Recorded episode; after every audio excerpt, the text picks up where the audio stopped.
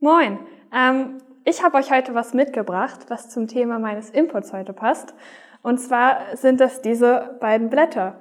Ähm, die kommen aus der Allee von der Kieler Straße. Und ich habe sie euch mitgebracht, weil ich jeden Morgen immer durch die Allee fahre. Und ich denke mir, jeden Morgen sieht sie einfach auf eine ganz andere Art und Weise richtig schön aus. Der Baum, der gestern vielleicht noch rot war, ist heute grün und morgen sieht er sowieso ganz anders aus. Und das ist einfach eine Sache, die mich fasziniert. Ich liebe den Herbst und schon damals, also meine Großeltern wohnen in der Kieler Straße, ein bisschen weiter hinten. Und damals habe ich schon als kleines Mädchen immer geliebt, wenn der Herbst war, zu meinen Großeltern zu fahren, weil es einfach richtig schön aussieht.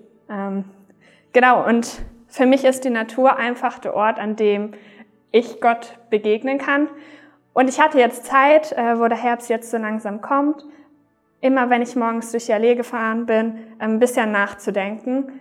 Und ich möchte euch einfach mal mitnehmen, was da so meine Gedanken waren.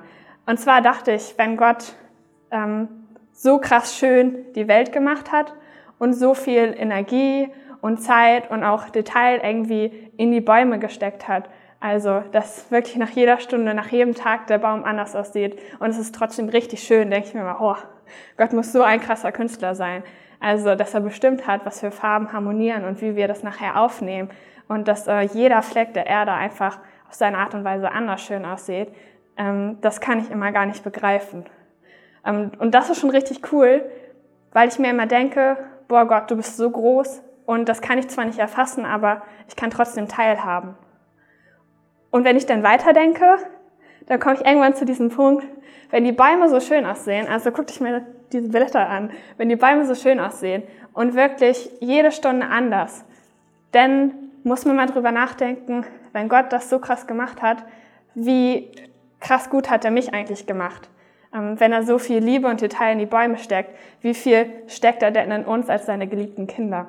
Ähm, und das finde ich richtig toll, darüber nachzudenken und sich auch immer wieder zurückzuerinnern, wie groß Gott ist und was das für uns bedeutet.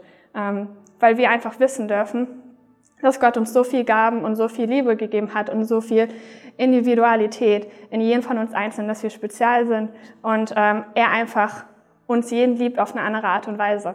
Ähm, und für mich ist die Natur einfach dieser Ort, wo ich mich daran zurückerinnern darf, ähm, und das möchte ich heute mitgeben, dass ihr euch gerne einfach zurückbesinnen dürft, dass Gott so groß ist und dass es für uns bedeutet, dass er uns auch einfach wunderbar gemacht hat. Ähm, genau. Und im Psalm 104 wird davon geredet, wie, ja, wie erstaunlich einfach diese Welt ist und wie krass gut ähm, Gott das gemacht hat und was für, äh, was für Bewunderung man einfach dafür empfinden kann.